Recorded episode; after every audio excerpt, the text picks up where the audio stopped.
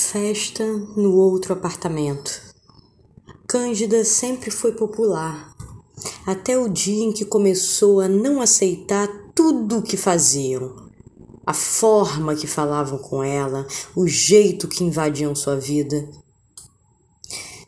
Algo, algo começou a pesar, algo que antes não lhe pesava. Mas por que já pesava? Talvez o tempo tenha passado e as mudanças ficado evidentes demais. Amigos casaram, tiveram filhos.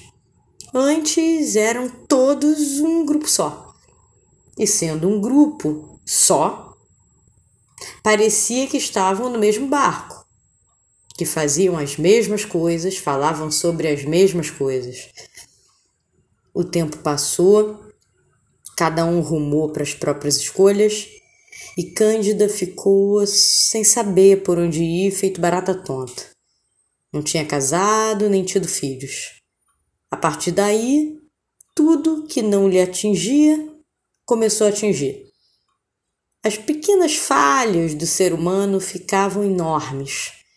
A solidão fez marcas na moça e, e tudo que o afeto lhe permitia fazer vista grossa agora parecia como tufo de sujeira olho nu. Via pelo em ovo. Como se o tempo em que se sentia querida e procurada fizessem véu aos pequenos erros que qualquer um pode cometer. Que falta faz se sentir querida? Parecia que todo dia tinha festa no outro apartamento, como dizia a canção de Marina. Como se ali do lado todos se divertissem e ninguém lembrou de convidá-la. Talvez não coubesse, talvez ela, talvez ela já não dava naquelas vidas, aquelas novas vidas. Como voltar a ser querida?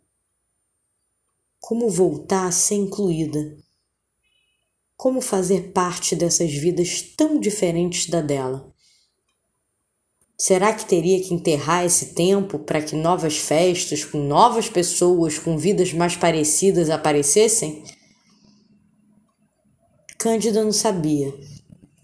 Só sabia que não queria sofrer por não ter sido chamada para a festa ao lado. Quem sobrou? Desceu do prédio, foi caminhar. Observou quantas pessoas caminhavam sozinhas e ela nem sabia se eram casadas e se tinham filhos. Viu outras solitárias puxando papo com o moço da padaria. Quem podia dizer que aquelas pessoas solitárias não estavam na festa de ontem?